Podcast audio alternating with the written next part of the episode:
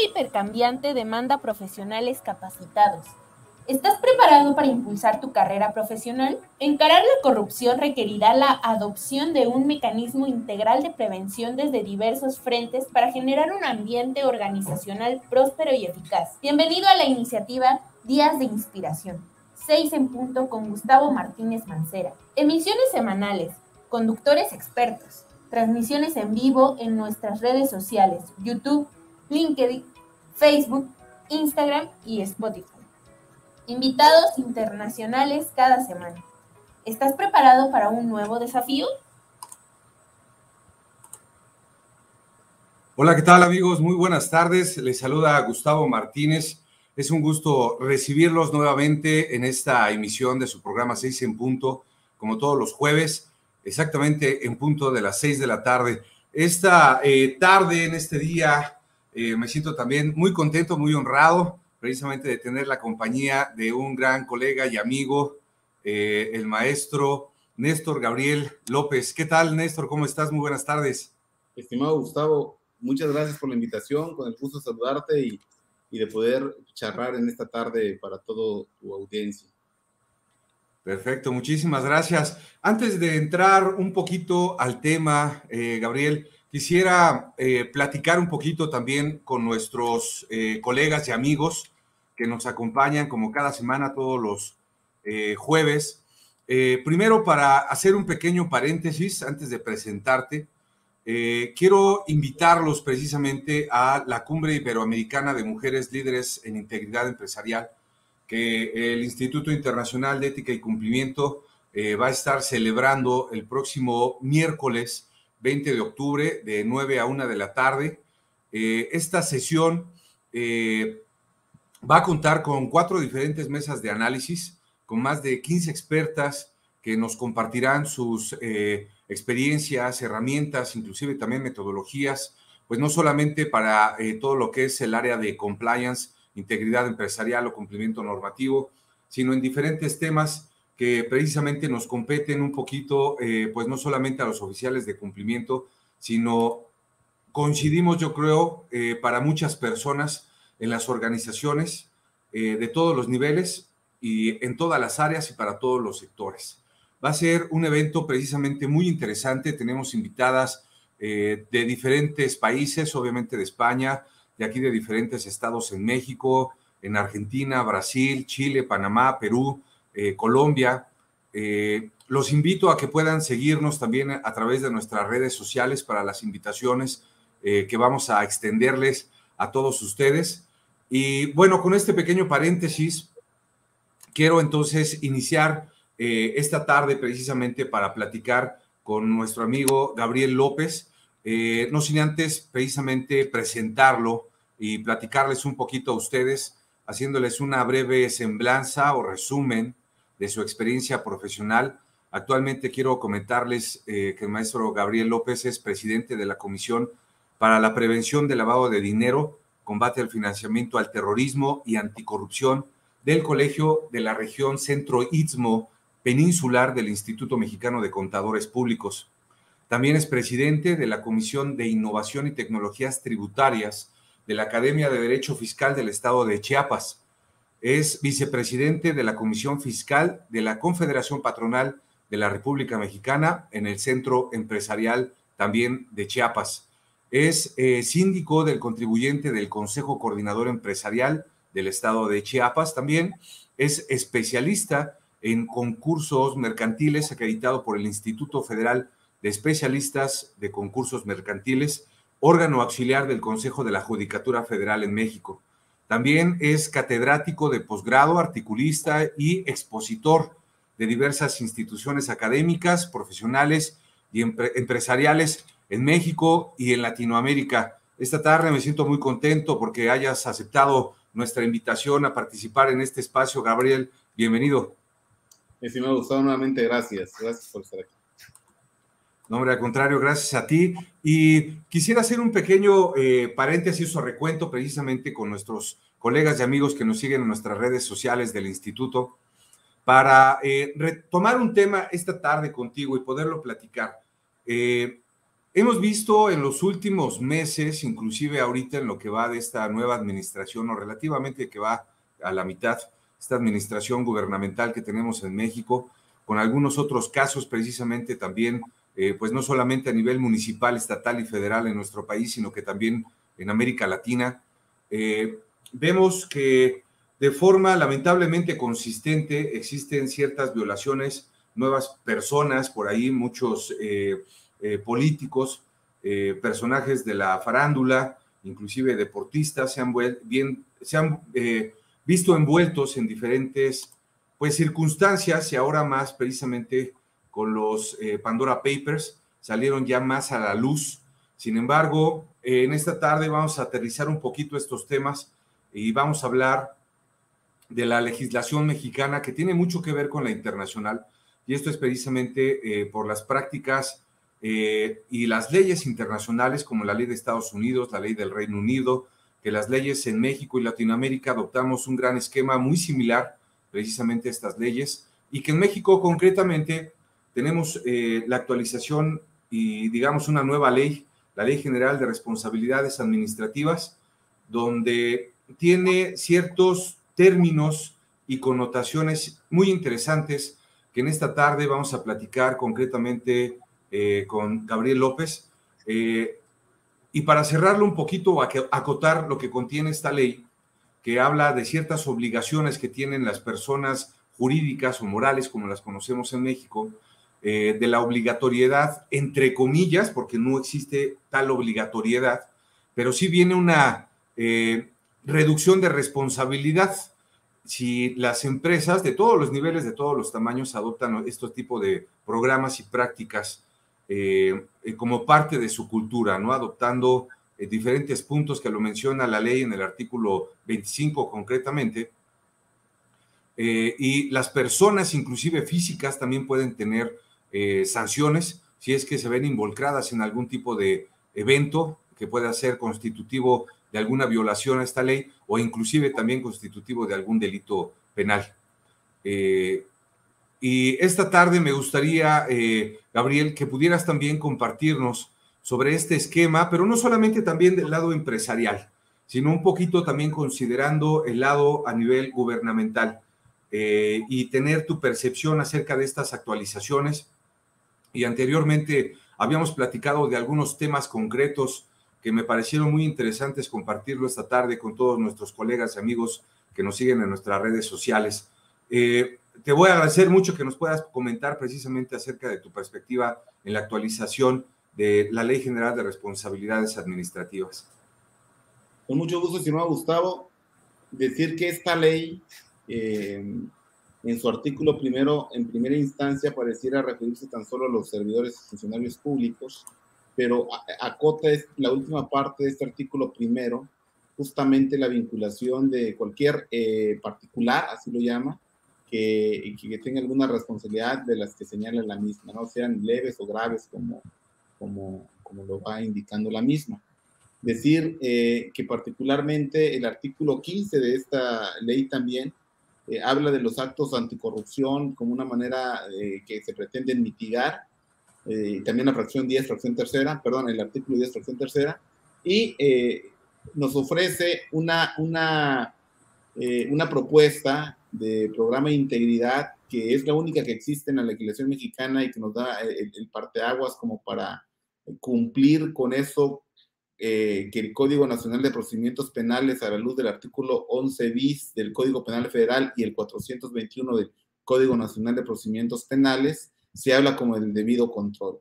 Importante elemento dentro de las organizaciones para deslindar responsabilidades a los socios como responsables también de algunas, eh, eh, como garantes de la información, a los administradores, imagínate organizaciones con muchas cadenas de mando, es decir, un, organigrama muy amplio y estar involucrados en cada una de esas sería brutal si no tienen una, eh, una especificación, un manual de operaciones y de funciones debidamente determinado con sus responsabilidades.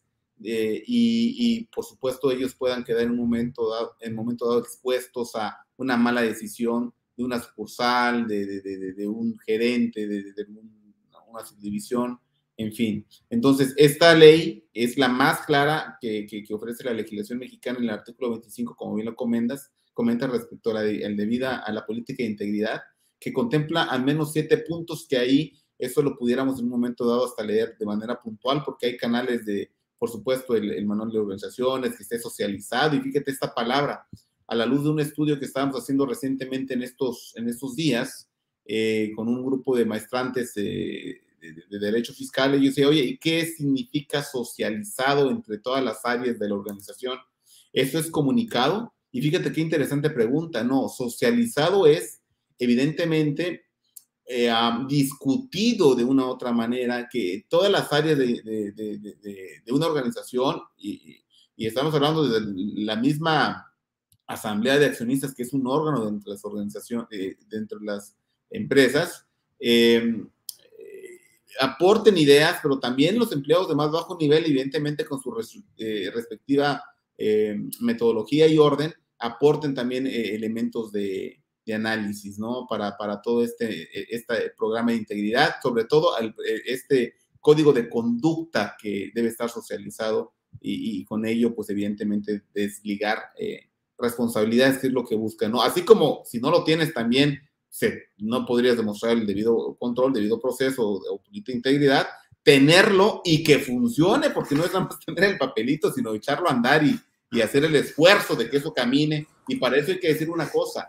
la tecnología, sobre todo con lo que tiene que ver con los canales de denuncia, que es otro de los requisitos que establece este artículo 25, eh, ayuda muchísimo porque al final del día tú no puedes engañar al robot. Al robot le pones, es binario, tú sabes, sí o no, y entonces el robot es un canal de denuncias, ojo, interno en las organizaciones, no para que tú vayas con este canal de denuncia, como conocemos el tema de lo penal, denuncias ante el Ministerio Público, no, no, no, no, denuncias al interior de las organizaciones para que las personas que tengan la responsabilidad, de acuerdo con este manual que dice eh, la, fracción primera, pues tomen las responsabilidades o las acciones debidas. Ya si ellos no hacen lo que tienen que hacer, evidentemente ellos también se hacen partícipes de toda esta conducta eh, que puede derivar incluso hasta en ilícitos, ¿no? Y muy importante a la luz de dos temas, estimado Gustavo, a la luz de, por supuesto, la contratación de, proveedores eh, con, temas simulados, o sea, 69 del Código Fiscal, y también del 15D del Código Fiscal recientemente incorporado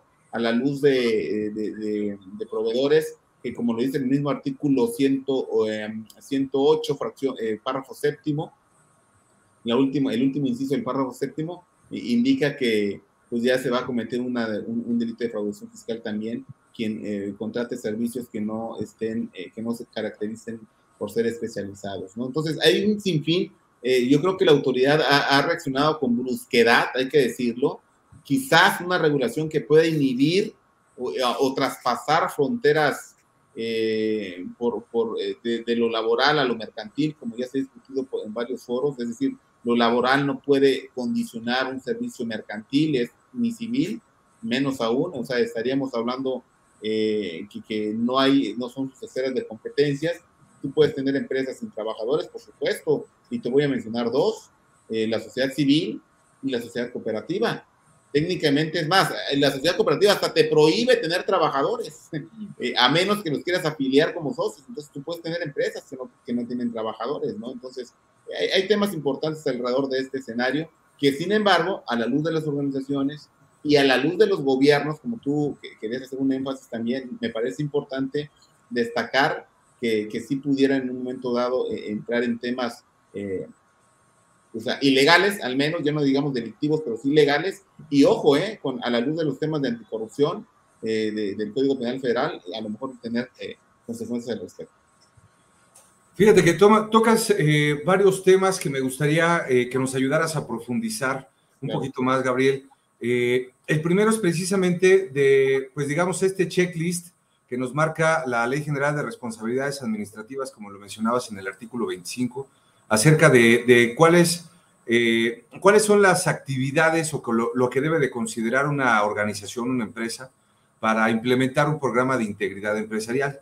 Eh, y coincido mucho contigo que sería muy bueno eh, listarlas inclusive casi casi de memoria, porque me parece que son las básicas, creo que estamos ahí de acuerdo. sin embargo, aquí lo importante es ver que esto funciona como eh, eh, un elemento que pueda pues no desvincular, desafortunada o afortunadamente, no desvincula la responsabilidad a una organización, sino que puede únicamente minimizar esa, ese impacto legal y eso también de cierta forma pues es algo benéfico para toda la sociedad, para las mismas organizaciones, los empleados. Y eso me lleva precisamente al segundo punto que quisiera eh, que nos comentaras también, acerca de el impacto que puede tener eh, la implementación de estos programas para las organizaciones y la responsabilidad o corresponsabilidad que pudieran tener cuando se ven involucradas eh, con algunas organizaciones también gubernamentales o con servidores funcionarios públicos. ahí muchas veces tenemos una, pues, un desconocimiento muy marcado de qué es lo que podemos hacer y qué es lo que es permisible y lo que está dentro de la ley con lo que realmente nosotros estamos acostumbrados a hacer. Eh, aceptar, dar regalos, eh, eh, dar comidas, ofrecer comidas, ofrecer viajes y otras muchas cosas que muchos empresarios, directivos, empleados, en algún momento llegamos a desconocer, confundimos inclusive eh, y esto puede ser contraproducente y legalmente de alto impacto para las organizaciones. Entonces, me gustaría que nos ayudaras un poquito a, diferenciar y a lo mejor a mencionar estas actividades que tiene el artículo 25 y con mucho gusto igual lo podemos platicar. Es son de los temas que hemos estado comentando eh, con todos nuestros colaboradores y amigos también que nos siguen en nuestras redes sociales y yo los invito a que nos hagan sus preguntas y comentarios eh, a través de Facebook, LinkedIn, YouTube y también en Instagram que estamos transmitiendo en vivo en esta tarde. Muchas gracias, Gabriel. Y este Gustavo, a la luz de lo que de, este distintivo anticorrupción que tú manejas dentro de tu instituto, el Instituto Internacional de Ética y Cumplimiento, me parece adecuado eh, y, oportuno eh, mencionar este distintivo, porque fíjate, se mencionan siete aspectos. Si tú me preguntas cuál es el impacto eh, entre las organizaciones, pues nada más y nada menos que la vida o la muerte entre las mismas, ¿no? Porque el artículo 11 bis del Código Penal Federal eh, eh, indica que en un momento dado se pueden establecer responsabilidades a estas, a estas, a las personas jurídicas. Hablaste de la organización y entiendo que una organización, desde el punto de vista personalidad jurídica, sociedad mercantil o civil, lo que sea, pero sociedad de sí misma, reconocida, pues es la vida o la muerte. Porque si bien no le quita toda la responsabilidad, sí son atenuantes importantes las que ofrece el Código 2421 del Código Nacional de Procedimientos Penales. Entonces, no se trata de, mencionar todas las leyes que están implícitas, porque sobre todo la audiencia puede no estar familiarizada con, los conceptos o con las mismas leyes, pero sí habrá audiencia que tenga estos, esa familiarización, eh, pero sí dejar en claro que, que lo que se busca es de que se haya una transparencia total. Si lo vemos a la luz de un gobierno corporativo dentro de las organizaciones, eh, la transparencia buscaría que los socios vulnerables, dígase los socios minoritarios, tengan toda la información con santo y seña de cómo están ejecutando, llevando las riendas de su organización, pues los socios que llevan el poder eh, y lo que sea. Estamos hablando desde entes pequeños hasta entes grandes. O sea, los socios vulnerables, dígase los minoritarios, siempre eh, están en una, en una posición de franca desventaja porque evidentemente, evidentemente no pueden tomar eh, eh, control sobre la misma, se dejan, eh, confían, por supuesto, es una sociedad de confianza y nadie los obliga a estar ahí, ellos pueden renunciar en cualquier momento, pero lo cierto es que estando, ellos recibirían cierta información. Ahora, como un socio estratégico, y eso hay que decirlo, y esa es mi opinión personal, el gobierno se convierte como un socio estratégico nada más y nada menos porque se lleva la tercera parte prácticamente de impuestos de sus utilidades, es un socio este, preferente, ¿verdad? Que puede participar de las pérdidas del gobierno si lo estamos viendo desde un punto de vista eh, organizacional, en el sentido de que, bueno, te reconoce que disminuye las pérdidas en el ámbito, en el derecho fiscal mexicano, ¿no? Digo, algunos otros países no lo permitirían, pero México sí, entonces dijéramos para efectos prácticos, fácticos, que el gobierno puede convertirse como un socio tuyo, ¿no? Y el gobierno como tal necesita esa misma transparencia. ¿Cómo se están llevando al cabo las cosas? Solo por tener un, rango de, comparación. Y el primer, voy a leer el artículo 25, si me lo permites, y con, todo respeto me dices también, y con toda confianza más aún, me dices cómo estamos eh, en los tiempos. Y el artículo 25 y la Ley General de Responsabilidades Administrativas dice que, bueno, voy a leer el 24 para que se tenga el contexto, ¿verdad?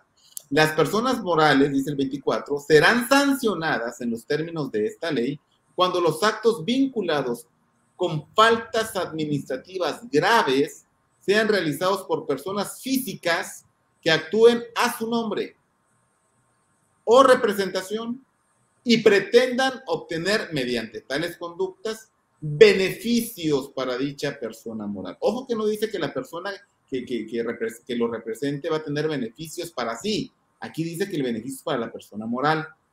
En la determinación de la responsabilidad de las personas morales a que se refiere esta ley, la presente ley, se valorará si cuenta con una política de integridad y es aquí donde viene, donde se rompe. Y hay que decir que este artículo fue socializado por organismos internacionales, como bien hiciste, eh, hiciste mencionar al principio. Para los efectos de esta ley se considera una política de integridad, fíjate, aquella que cuente con, y lo pone, al menos, de aquí para el real, ¿eh? pero lo menos, o sea, el estándar, el piso es esto, los siguientes elementos un manual de organización y procedimientos que sea claro y completo. ¿Para qué? ¿O en el qué? En el que se delimiten las funciones y responsabilidades.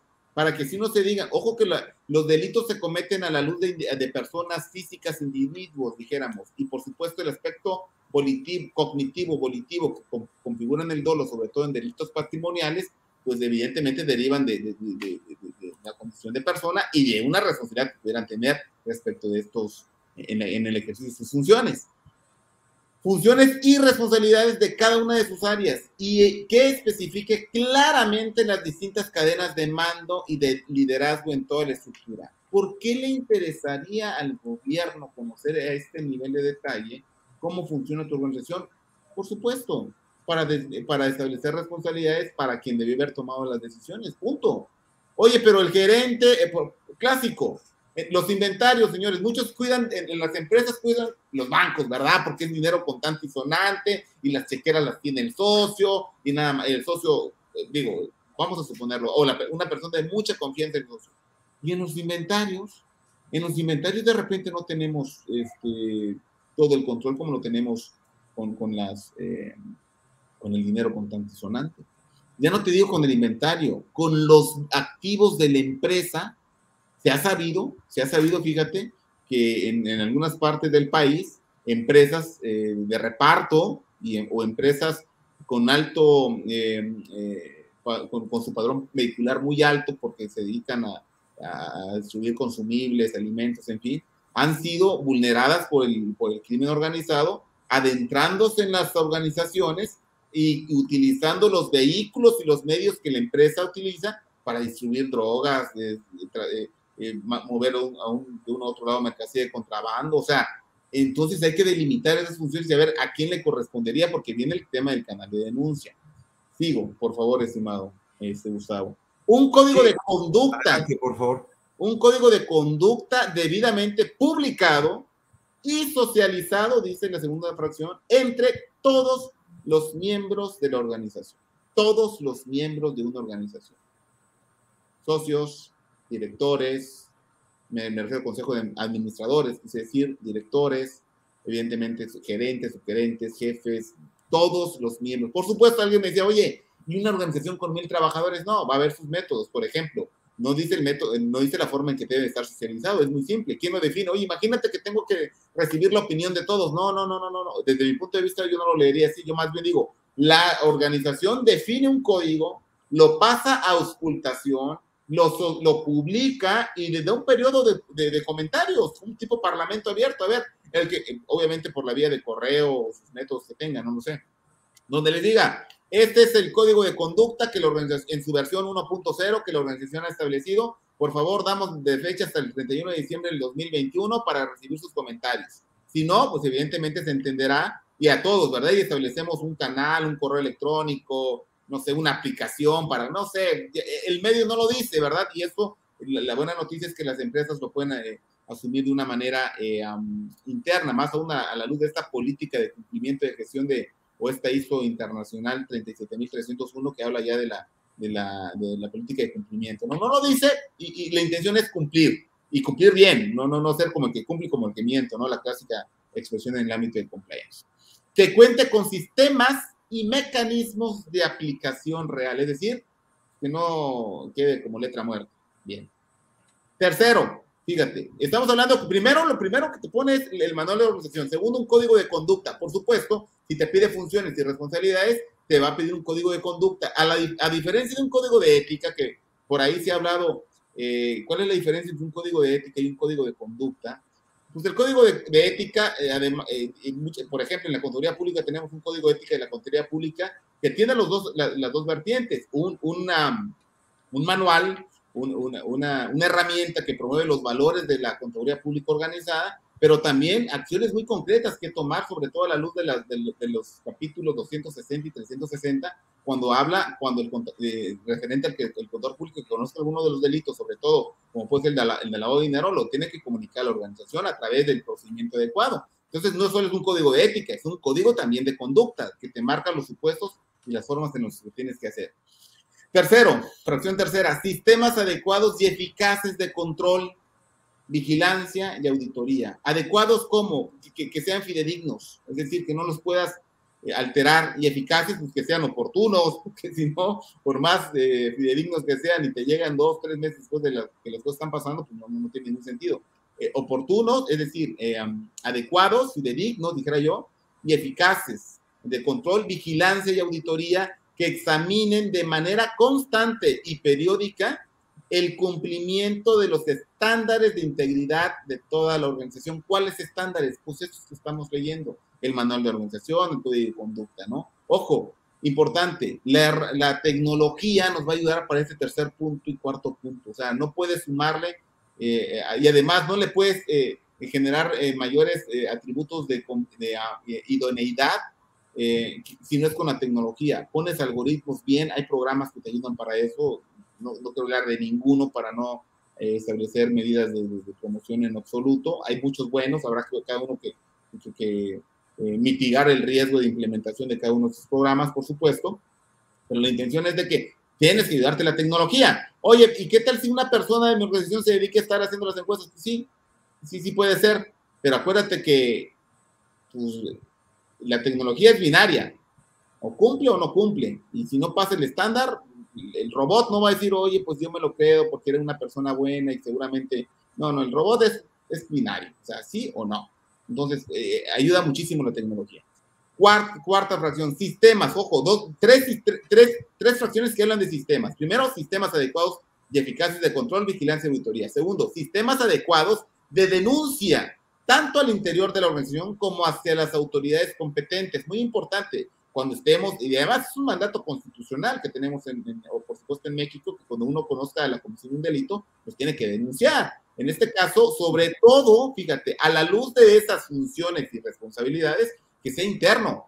Y ya si amerita la comisión de delitos y, para no incurrir en un tipo de, de eh, corresponsabilidad o por lo menos de complicidad en la comisión, no sé, imagínate, una violación, eh, es, una palabra muy fuerte, ¿verdad? Pero un ultraje de, de cualquier persona, naturalmente el, sexo fuerte, hay que decir lo que son los varones hacia las mujeres, sería un tema donde, espérame, o sea, por supuesto que implica todo lo que tú tienes que hacer, tema médico, todo, todo lo que implique en el sector de, de, de seguridad y, corresponsabilidades, pero también de denuncia, no podrías estar tú en, en un punto y, ya no, y eso lo dije en un punto grave, también el tema de acoso sexual y una serie de, aspectos que hoy por hoy, la verdad, que laceran las organizaciones. Porque hay que decir una cosa, estimado Gustavo, siempre de repente me dicen, oye, factores de producción, tierra, trabajo y capital, históricamente. Ok, tierra, trabajo y capital. ¿El trabajo es un factor de producción? Sí. ¿En dónde una empresa, una organización registra su valor humano? ¿Dónde? ¿Dónde, dónde se ve el valor humano? Que por cierto, puede catapultar las organizaciones o las puede llevar al fracaso totalmente, un mal clima laboral. ¿Dónde, lo, dónde, dónde manifiestas este intangible que no, no existe? No hay norma financiera que te permita reconocer, oye, este, fíjate que tengo tantos de activos, tanto, pero tengo personal capacitado que te va a sacar el problema. Eso no, no existe, no, no hay una norma objetiva en México y acuérdate que no, todo lo, no todos los eventos que hay en un evento son susceptibles de registrarse económicamente, ¿no? Y lo, pero son valiosos no significa que no lo sea, ¿no?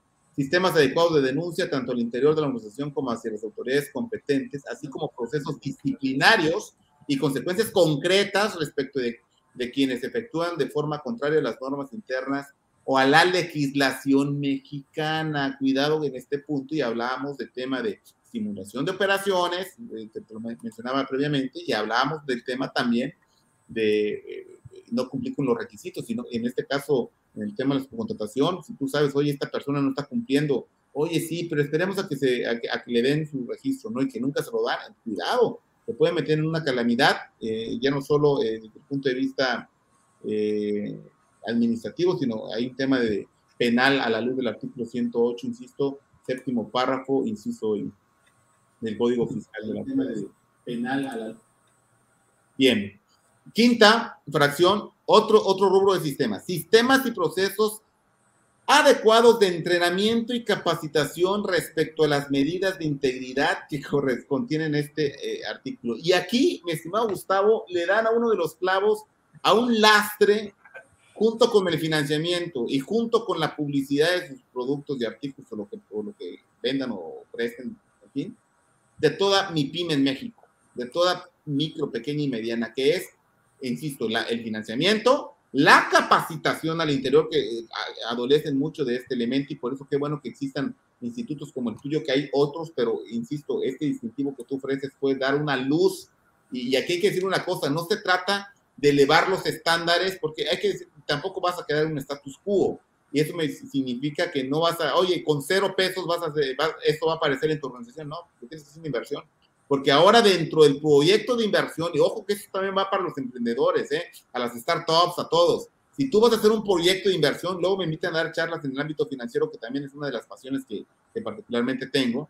Y me dicen, oye, sí, la viabilidad técnica, la viabilidad financiera, le, le, la responsabilidad eh, social y, bueno, pagar impuestos y todo, sí, pero ya viste esto que dicen eh, tu organización. O sea, ¿estás dispuesto a tú ser un emprendedor y cumplir con todo esto? Más aún si quieres ser un emprendedor que eventualmente le quiere proveer, no sé, una forma de hacer energía al gobierno y, y, coachearlo, no lo sé, estoy hablando al aire, ¿no? O, o una forma de generar un espacio radioeléctrico para que la señal de celular sea más rápida. Estoy hablando al aire también, insisto no sé, cualquier tipo de emprendimiento de esos de millennials y todas las personas jóvenes que, bueno, no jóvenes, ¿verdad? todos los que tienen proyectos son jóvenes, decía el gran filósofo Chespirito, se es joven cuando tienes proyectos y si no, pues ya te acabaste. ¿no? Sí, ya estás del otro lado. Sí, en efecto, fíjate que eh, esos son de los, eh, pues digamos, paradigmas que tenemos precisamente en la legislación. Eh, hay cosas que nos ayudan a desarrollar buenos negocios, como decías, también el gobierno tiene esta sociedad, digamos, un binomio con las empresas. Desafortunadamente también eh, por cuestiones de corrupción, soborno y todo esto, pues se toma mal y hay unos que quieren, hay algunas personas que quieren tocar estos temas concretamente y llevarlo para beneficio personal. ahí es donde entramos precisamente a la creación y al fomento de la corrupción, ¿no? Eh, pero realmente todo el sistema gira en torno a que todo sea más efectivo. Y eso me lleva precisamente a uno de los temas que mencionabas también al inicio, acerca eh, de la impunidad. Uno de los temas que tocabas también es eh, la socialización que debe de tener el programa de cumplimiento desde su creación hasta todas las políticas, los procedimientos, el uso, ¿no? La finalidad, quién lo va a ocupar, para qué se utiliza, quién lo eh, monitorea quién lo tiene, quién lo investiga y quién lo sanciona inclusive, ¿no? La, línea de denuncia. Claro, y, y, en estos casos, pues deben de conocerlos en toda la organización, en toda la, la empresa, la universidad o el organismo público eh, que, tengan este tipo de programas. Y ahí entrando eh, precisamente en estos temas para la cuestión pues gubernamental, me gustaría ahora brincarnos, digamos, ahora a esta parte de la cancha, ¿no? para hablar un poquito acerca de eh, ya en las entidades de gobierno. Eh, sabemos que también hay una obligatoriedad que viene desde la famosa ley de 3 de 3, que ahora ya la tenemos también eh, muy bien identificada con el Sistema Nacional Anticorrupción y cómo está delimitado y todas las organizaciones u organismos que participan en ellos, en, la, en el mismo sistema. sin embargo, ahorita platicando precisamente acerca de la Ley General de Responsabilidades Administrativas, hay una interacción que se tiene con la organización, ¿no? con la persona moral, pero también con la persona física. Y ahí entra mucho lo que es el servidor público y hablabas también acerca de sanciones graves o faltas graves, no graves y, todo un sistema que está estipulado, marcado y establecido en las leyes en México. Eh, para que nos puedas ayudar un poquito a entender más en qué consiste realmente esta, eh, este juego de equipo entre el empresario, la persona y eh, el ente gubernamental, que ellos son precisamente, o nosotros somos quienes jugamos en la cancha, y si uno de ellos, uno de estos elementos, son los que buscan eh, tener un beneficio personal, son, son los que crean la corrupción y todas eh, las situaciones que nosotros conocemos y que desafortunadamente van en contra del desarrollo. Con, mucho gusto. Hay, hay, que entender que, como bien lo, apuntas, eh, la ley general, ley general de responsabilidades administrativas pretende justamente que los actores en, esta, eh, en este elemento tan importante en la economía mexicana. ¿Y por qué digo de la economía mexicana, Gustavo? Sabemos que hay elementos detonantes de lo, de lo, que, lo que se conoce como la demanda agregada. Yo te podría decir, la inversión extranjera, sí, detona la, la, demanda agregada. Las exportaciones, como no, detonan la demanda agregada, pero también el ejercicio presupuestal. De hecho, los subejercicios presupuestales claro, es que cuando el gobierno se retiene dinero, se lo resguarda o no paga proveedores, entran en una, las economías estatales y, incluso la nacional entran en, problemas de, una, especie de contracción. Y, entonces esto exige que a la luz de, por supuesto, las autoridades superiores de los estados y la, misma federación, se establezcan mayor, eh, un mayor control respecto de cómo se está gestando el recurso público para dotarle de transparencia. No, no, no, hay que olvidar que el capítulo de anticorrupción que traemos eh, actualmente en el Código eh, Penal Federal, justamente se modificó eh, en 2019 con este nuevo gobierno, estableció, elevó los estándares de este delito, configurándolo o, o, configurándose como tal cuando se, se cometen como cuatro o cinco delitos en conjunto o en lo individual. Y entonces ¿Cómo es el binomio, ah, más allá de, la sociedad que yo he comentado, ¿no? Gobierno por sociedades de las empresas, justamente en cuidar ese recurso público eh, o el ejercicio del recurso público con todos los, los vértices de legalidad posible. Por supuesto, que se preste el servicio en la forma y cantidad adecuada o, o al menos convenida, que se tengan las credenciales para hacerlo, que eventualmente pues, no se den estos beneficios colaterales, y tú lo mencionabas muy bien al principio, y ya no te digo solo en el sector público. Imagínate, yo hablaba del tema de los inventarios, y, lo voy a poner en el sector privado, pero yo creo que les va cayendo el 20 en el sector público. Si yo tengo, si yo soy esa persona que finalmente les digo, elaboro los cheques, vamos a suponer que todavía hay tema de cheques, y hay una infinidad de proveedores que hay que pagar, y yo solo soy el que hace los cheques, ¿eh? Para firma. Imagínate, o el que los ordena, ya ni siquiera el que los hace, el que los ordena.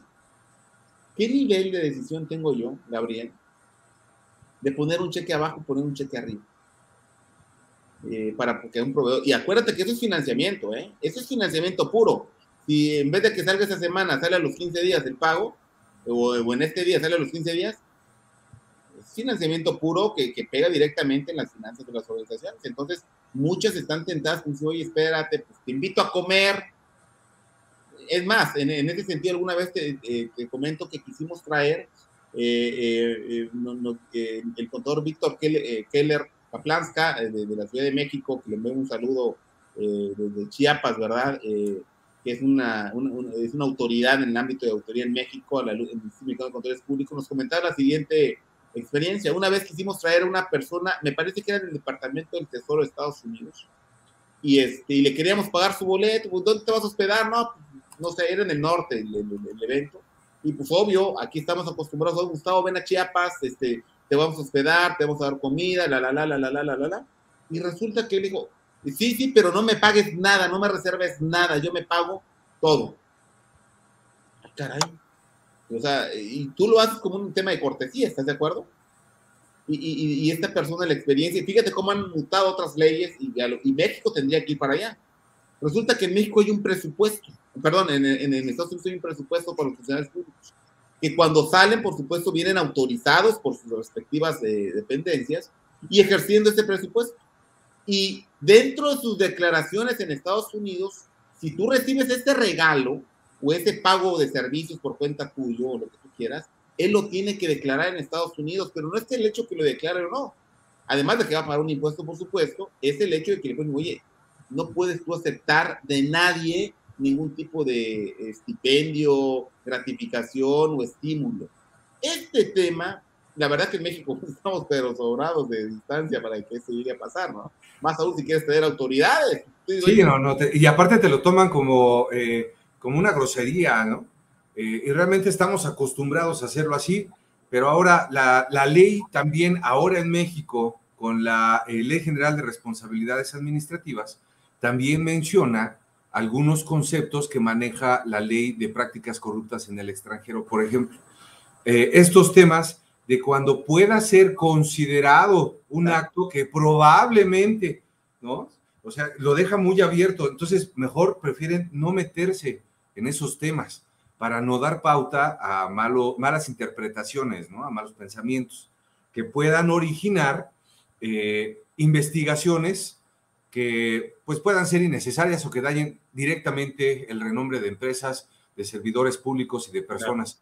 Entonces, realmente es súper importante conocer eh, más a profundidad precisamente la Ley General de Responsabilidades Administrativas y cómo está ligada a todo este contexto general eh, y más precisamente con el Sistema Nacional Anticorrupción que tenemos y cómo se entrelazan. Eh, Néstor, entrando precisamente en la recta final de esta transmisión que realmente a mí se me ha ido como agua con estos temas que compartimos con nuestros amigos también en las redes sociales. Eh, de hecho, te mandan saludos desde la Ciudad de México, también varios colegas en Chiapas, eh, en el Estado de México, también en Jalisco. Muchas gracias a todos ustedes. Eh, y para entrar entonces en esta recta final, te voy a agradecer si nos puedes compartir pues tus conclusiones alguna recomendación también para todos nuestros amigos que nos siguen eh, en estos programas habilitados precisamente por el Instituto Internacional de Ética y Cumplimiento y también patrocinados en, estas, eh, en esta ocasión por Auditul eh, a nivel global del instituto. y de hecho nos siguen también varias personas de Latinoamérica, a los cuales también les mando un afectuoso saludo y les agradezco por sus comentarios. Sí, me gustaría que nos compartieras esto y de hecho, eh, como saben, este es un eh, espacio totalmente democrático, transparente, abierto y te pido por favor que nos des también un mensaje que aparte de darnos orientación y claridad, pues que sea algo que nos pueda inclusive hasta abrir un poquito los ojos de la importancia que tiene esto, que lo adopten. Mencionabas ahorita de las organizaciones que mueven México, básicamente es más del 92% de lo que mueve el Producto Interno Bruto las eh, micro, pequeñas y medianas empresas. Eh, y es súper importante que conozcan la importancia que tienen todas las ventajas y los beneficios de estos programas y que empiecen a adoptarlos desde lo bueno, lo más pronto posible y que no se esperen a que sea una obligación legal. Eh, ya ese será otro tema y seguramente les va a salir más caro. Mencionabas un punto importante y ahorita ya para cerrar yo también mi comentario y, dejarte esta parte final, Gabriel. Mencionabas un tema que ha sido ahorita desafortunadamente también muy constante en nosotros en el instituto, eh, porque nos han pedido varias empresas eh, dar cursos, capacitaciones, entrenamientos al personal acerca del acoso sexual. Es un tema que es preocupante. Antes no, no estaba tan a la luz, no se veía mucho, porque las personas que estaban involucradas, principalmente la víctima, la mujer, era quien no se atrevía a reportar esto por miedo a represalias, principalmente por perder su trabajo. Ahora tenemos una, infraestructura, un sistema de reporte, de denuncia, de, reacción, de investigación mucho más robusto y que puede ser potencialmente también más confiable. Eh, y lo mencionabas ahorita, aparte de eh, instruir o adoptar eh, tecnologías, que también es muy bueno, hay posiblemente muchas organizaciones que ahorita no lo consideren como para poderlo invertir. Sin embargo, eh, también lo mencionaste, esto no es totalmente necesario. ¿Por qué? Porque sí hay, eh, digamos, métodos, metodologías, herramientas inclusive que pueden ser un poquito más manuales, pero que son igualmente efectivas. Eh, de esta forma, entonces yo invito a mis eh, colegas y amigos para que conozcan esto. Un caso de acoso sexual puede salir muchísimo más caro en cuestión financiera o, impacto económico y más todavía en cuestión reputacional y obviamente con algunas potenciales vertientes legales, inclusive penales. Eh, la mayoría de las empresas, yo creo que todas las empresas y los empresarios no queremos vernos envueltos en ese tipo de situaciones porque sí es eh, algo muy delicado, complejo y aparte porque tratamos siempre con personas. Entonces, cuando alguien vive eso, eh, pues nosotros lo que comentamos es de que tenemos que verlo desde el otro lado. ¿Qué haría yo si le pasa a mi mamá, a mi hermana, a mi pareja, a mi hija, ¿no? Yo creo que ya tendríamos otro tipo de reacciones. Eh, entonces tenemos que verlo precisamente para evitar, uno de los elementos clave en todo esto es la prevención, que también lo mencionabas, eh, y ahora precisamente como especialista en todo lo que es prevención de lavado de dinero y eh, financiamiento del terrorismo, lo vives día a día. Y con esto te cedo de nuevo la palabra para que nos des precisamente tus conclusiones y comentarios finales, Gabriel. Gracias, Gustavo, nuevamente. Aclaro, eh, creo que hay un error ahí en mi nombre al final, es lo de menos, nada más no le quiero quitar créditos a la persona que realmente se pueda eh, llamar así, ¿no? Pero hay un punto importante. Eh, los paradigmas han cambiado y esto sobra decirlo y no es un cliché, decir, oye, ya cambió el, nuevo paradigma y no, no, es un cliché, pero ¿cómo poder entenderlo al nivel empresarial? Señores, idiosincrasia o bien actitud. La actitud de la organización y hablando de las altas esferas hacia abajo, porque evidentemente eh, los que toman decisiones llevan una mayor responsabilidad y por eso imagínense dentro del primer punto que te pide este programa de integridad dentro del artículo 25 de la ley que ya platicamos, Ley General de Responsabilidades Administrativas, es el, manual de ese análisis de funciones de todos los puestos, la idiosincrasia es el principal elemento que catapulta a las empresas o simplemente las, las lleva al fracaso, definiéndose dónde, dónde, dónde se materializa esta, esta actitud. Por supuesto, en su gobierno corporativo e, es importante decir que parte de lo que se pide en este programa de integridad va a eh, complementa todo este ambiente de gobierno corporativo y si quieres verlo como una gestión integral a todo este ambiente de compliance que es mitigar el incumplimiento de riesgos legales. Finalmente, ese es eh, lo que busca el, el compliance. Eh, digo, en un resumen quizás muy, muy, muy, burdo, pero entonces la idiosincrasia de las personas eh, a la luz de paradigmas viejos es el principal, la principal barrera que hay que enfrentar.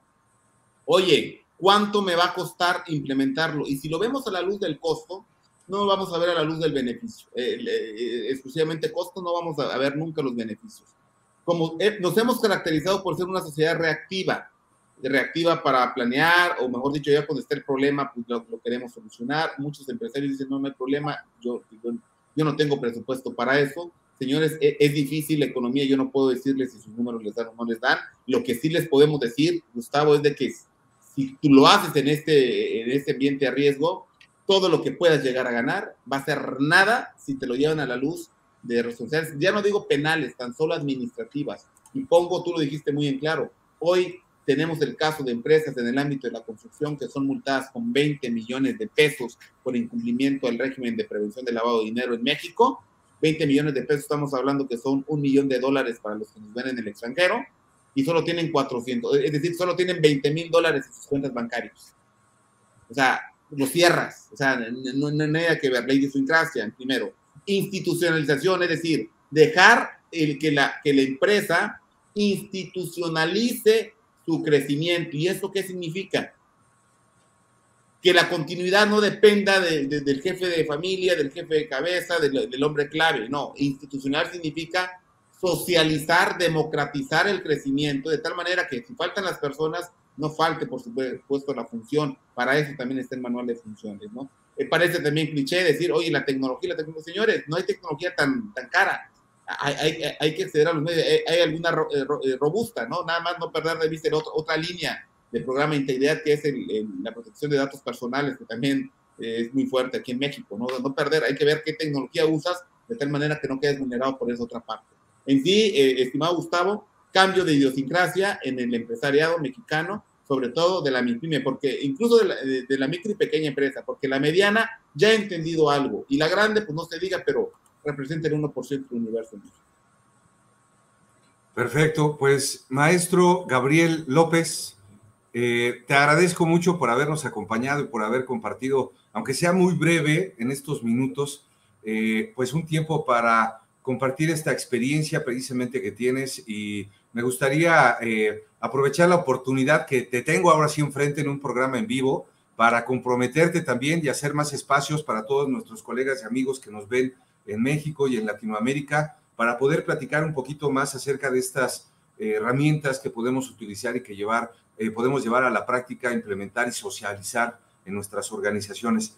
De nuevo, te agradezco mucho. Este es tu espacio, tu casa, bienvenido. Muchas gracias al Instituto Internacional de Ética y Cumplimiento y también a Auditul por permitirnos llegar eh, pues con cada uno de ustedes a cada rincón de Iberoamérica ahora. Muchísimas gracias, Gabriel, que tengas una excelente tarde y también a todos ustedes, amigos.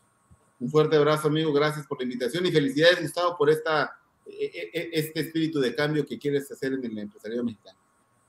Muchísimas gracias y solamente con, con ustedes, con personas como tú, podemos eh, lograr algo. Muchísimas gracias. Un fuerte abrazo, Gabriel, que estén muy bien. Hasta luego. Igualmente. Saludos.